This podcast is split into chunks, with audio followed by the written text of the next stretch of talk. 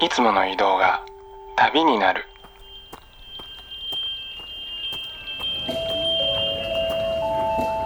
音で巡る30分間の小旅行へご案内します。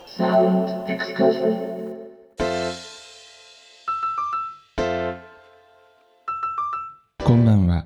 ヒッコリーの久野久志です。ヒッコリーサウンドエクスカーション。この番組では日常の中に旅を感じさせてくれる音楽をお届けしています。さあ今夜はこの番組のほぼレギュラーことミニキュートの斉藤智康さんと回線をつなぎまして30分丸ごとイギリスのロックバンドザ・ジャムを特集してお送りいたします。まあ今更ではありますけれども改めましてこのザ・ジャムというバンドについて簡単にご紹介いたしますとザ・ジャムは、えーパンクムーブメント真っ只中の1977年ロンドンでデビューした3人組のバンドです。メンバーはボーカルギターのポール・ウェラーベースのブルース・フォクストンそしてドラムスのリック・バックラー。パンクロックシーンの中でデビューしたバンドではありますけれども音楽そしてファッションにおいて60年代のモッツカルチャーに強い影響を受けているところが大きな特徴です。リリースを重ねるたびにイギリス国内において絶大な人気を獲得していくこととなりますが1982年の人気絶頂期にバンドは解散。その後ポール・ウェラーはスタイルカウンシルそしてソロとしても活躍をしています。そんなザ・ジャムが残してくれた最高にクールでスタイリッシュなブリティッシュロックを今夜は楽しみましょう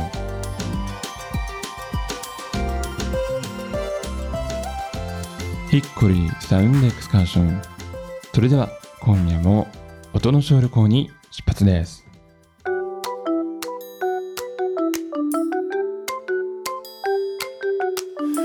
えー、斉藤さんこんばんは、こんばんは。えー今夜もよろしくお願いいたしますよろしくお願いします。はいさあ、えー今回はですね30分丸ごとザ・ジャムの特集ということでお送りしていきますけれども、はい。えー早速ですね斉藤さんあのーザ・ジャムを聞くようになったのっていつ頃からでどんなきっかけだったんですか？うん。多分、きっかけうんはスタイルカウンシルの方が先だったですよね。そっちが先なんですね。そうですね。でやっぱフリッパーズギターを知ってあ、そこからやっぱり影響を受けたアーティストのはい一人一つとして、まあ、うん。スタイルカウンシルを聞いて、それからなんかこのポール・ウェラーって人は前にパンクバンドをやってたらしいっていうので、ジャムをうん。うん聞いてみたという流れですうんうんうん。ね多分時期的には1993年ぐらいなのかな、大学生ぐらいだったと思います。なるほどねでまああのこれからねザ・ジャムのナンバーを聞いていただくんですけど、はい。まあ、その前にですね斉藤さんの思うこのザ・ジャムの魅力っていうのを、まあ、うん。ざっくり言うとねどんなところだと思いますかね？そうですね。やっぱりパンクバンドっていろいろあるんですけれどもその中でもやっぱり、えー、とブラックミュージックに影響を受けてるところが大きな他のパンクバンドと違うところだと思いますよね、うん。そこが魅力ですねそうですねあの、まあ、パンクムーブメント真っ只中のファーストアルバムとかでもね、はい。結構 R&B っぽい曲とかも入ってましたもんね。うんそうですね。やっぱりセックスピストルズとかラモーンうズん。の8ビートよりはうん。もうちょっとシンコペーションかかってるというかグループがやっぱりブラックミュージックのフィーリングがありますよね。うん、そこがやっぱり、えっと、変な言い方ですけど聞き飽きないというか、うん。すごい音の深さを感じますね。うんううんそこがやっぱりジャムの一番好きなところですね。うん。さあそれではですねそんなところにも注目していただきながら、えー斉藤さんがサウンドエクスカーションのために選んでくれたザ・ジャムのプレイリストを聞いていきたいと思います。まずはこの曲からです。え1曲目にお聴きいただきましたのは、えー1979年のアルバム「セッティングサンズ」から「ヒートウェーブ」を聴いていただきました。はい。えっ、と、いきなりね、あの、カバー曲っていうのも、あれだったんですけれども、すごい大好きなカバー曲ですね。うんかっこいいですね、はい、ただやっぱりあのポール・ウェラーってその後のキャリアにおいても、あのカバー曲をカバーをどんどんなんか好きになった曲はカバーしちゃう体質なのか、うん。てらいなくカバーするところがポールの魅力でもあって、で、やっぱりあの、オリジナル曲をやるのも、ね、素晴らしいんですけども、カバーをやるっていうのは、そのミュージシャン、そのバンドのセンスが非常うんうにん。出るところだと思うので、その浮き彫りになったセンスの良さっていうのが、やっぱりジャムには非常に感じますね、このヒートウェーブのカバーに関しても。あとこのヒートウェーブは、あのセッティングサンズのアルバムで言うと一番最後に入っててあの個人的にはねこれあの、はい。この曲順っていうのもすごく好きであのその一つ前に「イートゥン・はい。ライフルズ」っていう、まあ、あの結構ハイライト的なシングル曲があってはい。それが終わってなんかちょっとライブのアンコールみたいな感じでね、この曲が入ってるところがまたかっこいいなと思ってたんですよね。うんやっぱりね、最後の、アルバムの最後の曲でカバーを持ってくるっていうところもなかなか思い切ったことをするなっていうか、ん。まあ、ソングライターのエゴとしてはやっぱりうん。肝の部分は自分の曲でっていうのもやっぱりあると思うんですけど、そこをてらいなく最後にヒートウェーブカバーを持ってきたっていうのが、まあポール・ウェラーらしいなっていうのは思いなんかますよね。そのメッセージ性とか強い曲もうん。アルバムには入ってるんですけど、なんか最後はちょっと純粋にかっこいい音楽ではい。楽しもうよみたいなね、そのポール・ウェラーのうん世界観みたいなのが出てるかなって感じがしましたけれどもね。はい、はい。えー、2曲目にお聴きいただきましたのは1980年のアルバム「サウンドアフェクツ」から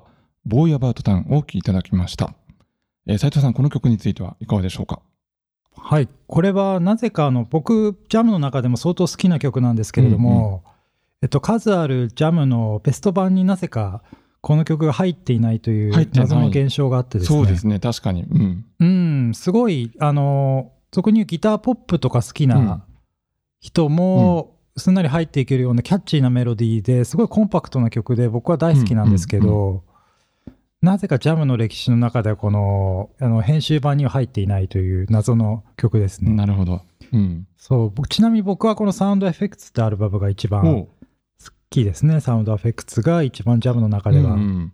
好きなアルバムですね。曲作りがねかなりちょっとあの、プロっぽくなってきたというかね、はい。充実してきた感じがありますよね、はい。この頃からね。そうですね。多分ね、ジャム、パンクバンドとしてのジャム、モツバンドとしてのジャムが好きな人は、その前とかねね。前のうん。うんアルバムが好きな方も多いんでしょうけど、うん、僕はこの曲作りがこなれてきた、うんこの時期のアルバムがすごい好きですね。このねあの「ボーイ・アバウト・タウン」は僕実はあのライブジャムっていうねライブアルバムから先に聞いて、うんはい。そっちのバージョンもねあのああ、いいですよね。そうボーカルエフェクトがかかってないし、はい。あとスピード感もまた増しててねなかなかかっこよくてね、はそちらもちょっとお勧めしたいなと思いますね。はい、えー、3曲目にお聴きいただきましたのは、えーアルバム「ザ・ギフトから「タウン・コールド・マリス」という曲でしたはい、この曲、そうですね、この時期になると、もうポール・ウェラーのソングライターとしての力量がぐんと上がって、えっと、もうなんか、カバー曲、ね、はいはい。ポールが好きなさっきのヒートウェーブとかと遜色ないぐらいのクオリティの曲がどんどん上がってくるという時期で、そのまあ代表的なナンバーですね、タウン・コールド・マリス。まあ、この曲はね、うん。あの、えー82年の2月に堂々全英1位を記録しておりますね。うんはい絶頂期ですよね。そうですね、もう絶頂期ですよね。うんうん。うんなんかパンクバンドとしてのこのジャムが、やっぱりルースな、うんこれはまあモータウンビートを絡めて、もう本当に自分のものにしてますよね。その自分が影響を受けてたナンバーを、ポール・ウェラーが自分のものとして、まあソングライターとしてもすごいそうですね。成熟してるで頃だとあとあ思いますね。の、まあ、ポール・ウェラーの、はい。まあ、個人の歴史を、まあ、今から振り返るとするとやっぱりこの辺りからだんだんそのスタイルカウンシルっぽい、ちょっとねフィーリングが出てきたかなという感じがしますよね。うん、まあうんいろいろな考え方はあるんでしょうけど、僕はこのね、あの、こう、ポール・ウェラーが思い描いているこのサウンドと、黒っぽいサウンドと、それにこう、まあ追いつけなくなってきたリズム体のこのうんうんうん。祖語っていうのかな、そこがまたジャムの魅力だったりするんですよね。このぎこちないグルーヴがジャムあなるほのどね。魅力で、そこはなんかスタイルカウンシルにはない、大好きな、この、この感じが大好きなんですよね、僕は。ポール・ウェラーはソウルのちょっとグルーヴ感を目指してるけど、そのビート感はなんか縦乗りみたいな、うん、このドラムが特にこのポうんールの気持ちは跳ねてるんだけど、ドラムは全然跳ねてないっていうところが、ものすごく僕は愛おしいですね。うん、独特ですよね、これをね。独。特ですね。やる方は結構フラストレーションが溜まってたのかもしれないですけど、はいはいはい。そこがまあ、そこがやっぱりパンクバンドたるゆえんというか、うんジャムたるゆえんだと思います。えー、4曲目にお聴きいただきましたのは、えー、A Solid Bond in Your Heart なんですけれども、いやー、このザ・ジャムの特集で、まさかこの曲のこのバージョンがね、来るとはちょっと意外でしたけれどもね。はい内藤さんいかがですか、この曲は。うん、これはスタイルカウンシルの5枚目のシングルとしてリリースされた曲の、まあ今となったらデモバージョはいはいンですよね。ねえ、そうなんですよね。うん。インザシティのポール・フェラーからここまで来るのに。本当に時間そんな経ってないはずなんですよ。ね3、4年でここまでうん。人って曲作りが上手くなるんだなっていうのは、ね。え改めてすごいスピード感だなと思いますよね。多分年齢的にもね、大学卒業したかしないかぐらいの年齢ですよね、これね。そうですね。大学入ってデビューして、卒業すうん。してちょっとバイトしますぐらいの時期24ぐらいですよね きっと、すごい早熟というかね、ね。うん。そうでですね。それはリズム隊もついていけなくなるよなというところではありますけどでも僕はあのスタイルカウンシルのバージョンももちろん好きですけど、うんうん。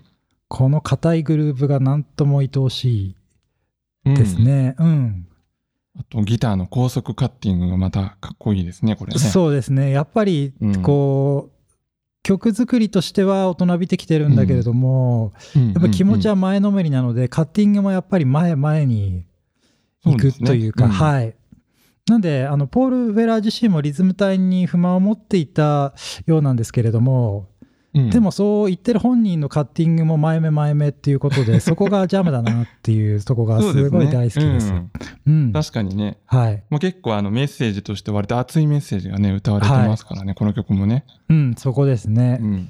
やっぱりそこがジャムの魅力だと思いますね。えー最後のお聴きいただきましたのは、えー1982年のラストシングルですね、 Beat Surrender でした。えーこの曲についてはいかがでしょうか？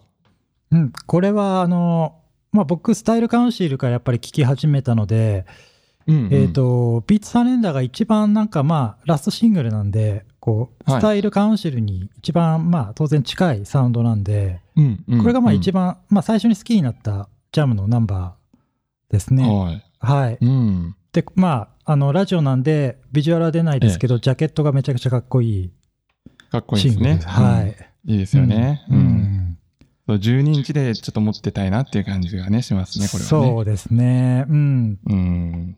はいはい。でまああの手前味噌にはなりますけど、えっと、先月出たミニキュートのミニアルバムの1曲目に「ピンキッシュハート」っていう曲があるんですけどはい。これはあのビートのはすごい Beat Surrender をおう参照して作りました。なるほど。はい。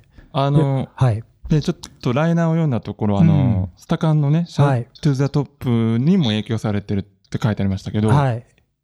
じゃあ結構、じゃあ、ポール・ウェラー色が強い曲だったということですかね、あの、ピンキッシュハートはね。そうですね。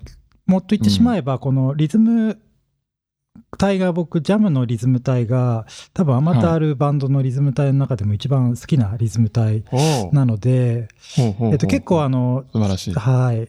コピーとかをよくするんですよね、いまだに。うんうんうん。なんで、まあ、その影響を非常に受けたでもありますね。うん。あ。あ、なんかそれ聞いてからちょっとね、また、はいあの、ミニキュートの曲をもう一回聞くと、はい。またちょっと感慨深いものがあるかもしれないですね、これはね。そうですね。まあ、そのぐらい好きなナンバーだし、うんうん。ジャムには非常に、えっと、まあ、僕が表面的にや音楽を表面だけで捉えたら、ちょっとスタイルは違うのかもしれないけど、えっと、はい非常に骨格の部分で影響を受けてるうん。ジャムはそういうバンドですね。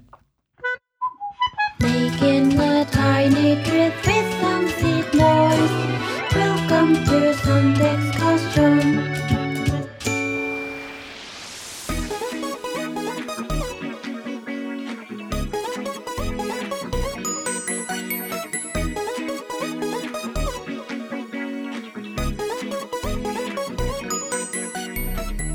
コリー久野久志がお送りしています。サウンドエクスカーション。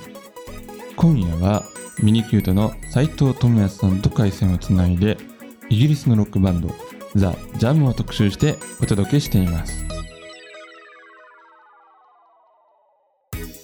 さて、えー最後にですねこのザ・ジャム、えー特にポール・ウェラーを語る上でまああの音楽はもちろんなんですけれどもファッションというのもね、まあ、重要な要素になると思いますので、まあ、そんな話もちょっとね、えー最後に斉藤さんと一緒にしたいと思うんですけれどもはい。斉藤さんどうですかね？このザ・ジャム時代のポール・ウはい。ェラーのファッションっていうのは、はいやっぱり影響を受けたりはしましたか？そうですね。あの、服をやたら買ってた時期は本当に、うん。ね、それこそ、まあ今も着てる人いますけど、フレッド・ペリーうん。のポロシャツとか、まあクラークスのデザートブーツとかね、モッツパーカーとねか。うんうんでもね、正直未だに着てます。うんうん。未だに着てるし、僕もそうですね。はい。うん。うん。デザートブーツも普通に履いてますし、うん。そうそうそう。うん。あとやっぱりどうしてもまあコスプレっぽくなるのはちょっと最近はさすがにやぼったいなと思うようになっているので、うんただうんとはいえあの服を買うときは S から試着するっていうところ、ああ、うん一緒ですね。なるべくちっちゃいやつっていう う、ん。そうそうそうそう。そう、あのね、僕はね、あの、ロークのタッセルローファーも、はい。ちょっと無理して買ったんですけど、はい。あの、縦幅は合うんですけど、はい。甲が高くて、あの、うん。やっぱ僕に、日本人体型みたいで、ああはい。なんかね、キツキツでね、困ったという、足が痛かったという思い出もありますね。それで僕も一緒ですね。僕もあの はい非常に甲が高い足なのでうん。やっぱりなんか違うなっていうか履きに違くいなうんですよね。うん。そうそう。クラークスとか今でも履くんですけど、ロークはちょっと離脱しましたね、僕はね。そうですね。やっぱりそうモツファッションと言われるブランドの中でも日本の体型、うん。日本人の足の形に合うのはクラークスだったりとか。ねあとはその肩幅とかを考えると、フレッド・ペリーの肩幅が一番日本人の体型には多分。え。そうですね、フレッド・ペリーはね、割といいですよね。やっぱりフレッド・ペリーのサイズの UK の36が着れなくなったぐらい太っちゃったらうん。僕は音楽やめようと思ってます、ああ、素晴らしいですね。まあ、うん。イギリスのミュージシャンとかかなりいますけどね、そういう人たち。そうですね。うん、うん。ポール・ウェラーでもやっぱ元がいいっていうのが僕の中の結論で、はい、あの、あれをそのまま真似するのは非常に危険っていうのがね、うん。やっぱあるんじゃないかなと思うんですけどね。そうですね。あのポール・ウェラーの顔問題っていうのは非常にあのフリッパーズギターと一緒で。やっぱりあのルックスがなかったらどこまで行ったのかっていうのを考えるとやはりポップミュージシャンとしてのルックスがはい。やっぱりそのままカリスマ性につながるっていうのは、まあうん。避けがたい事実ではあるなというところはありますね。うん、そうですよね。うん。あの、髪型とかもね、はいやっぱちょっと相当際どい感じがしますよね。かっこいいんだけど、そうですやっねぱ。真似はできないっていうね。う。ん、やっぱりどうしてもあのジャムのそれこそインダシティの頃の前髪とかは、多分普通の人がやったら ただのねお猿さんになっちゃうと思うので、そうですね。ちょっとエキセントリックな感じがしますようね。ん、そこはやっぱり真似できないところではありますよね。やっぱりうんうんうんうん。こう取り入れやすそうでやっぱり様になるっていうのはなかなかいないっていうのが正直なところでしょうね。もう自分なりに解釈して取り入れていくしかないんでしょうね。やっぱね、これはね。うん、そうですね。うん。うん、ただま憧れるのが多いっていうのは自分も含めて久野さんも含めてうんやっぱり多いんだなっていうのは改めて感じますよね。うんはい、ということで、えー今夜はミニキュートの斉藤智也さんと一緒にお届けいたしました。斉藤さん、ありがとうございました。ありがとうございました。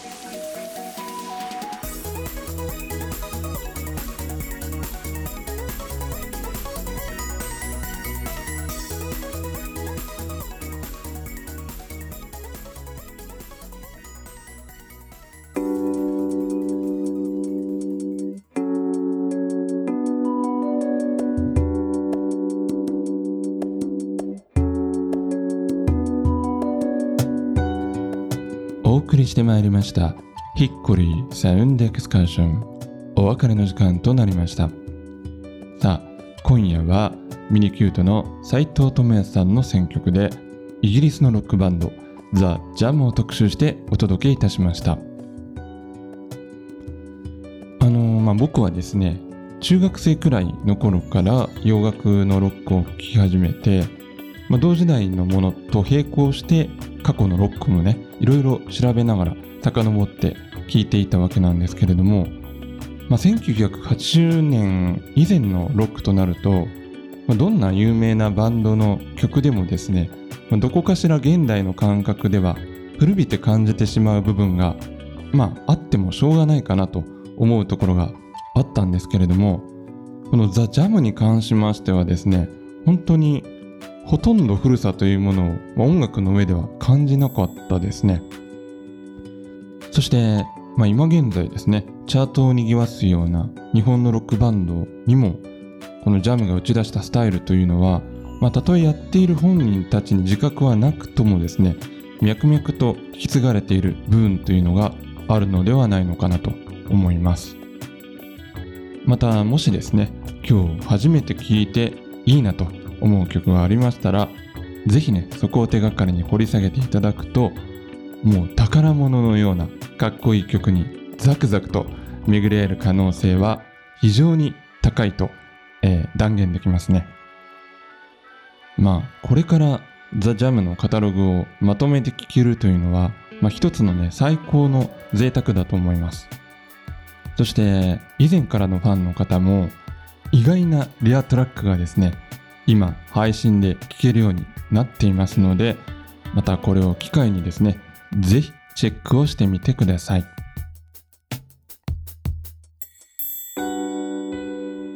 それでは来週も同じ時間に旅をしましょう。ヒッコリーサウンドエクスカーションナビゲーターは久野久志でした。バイバイ。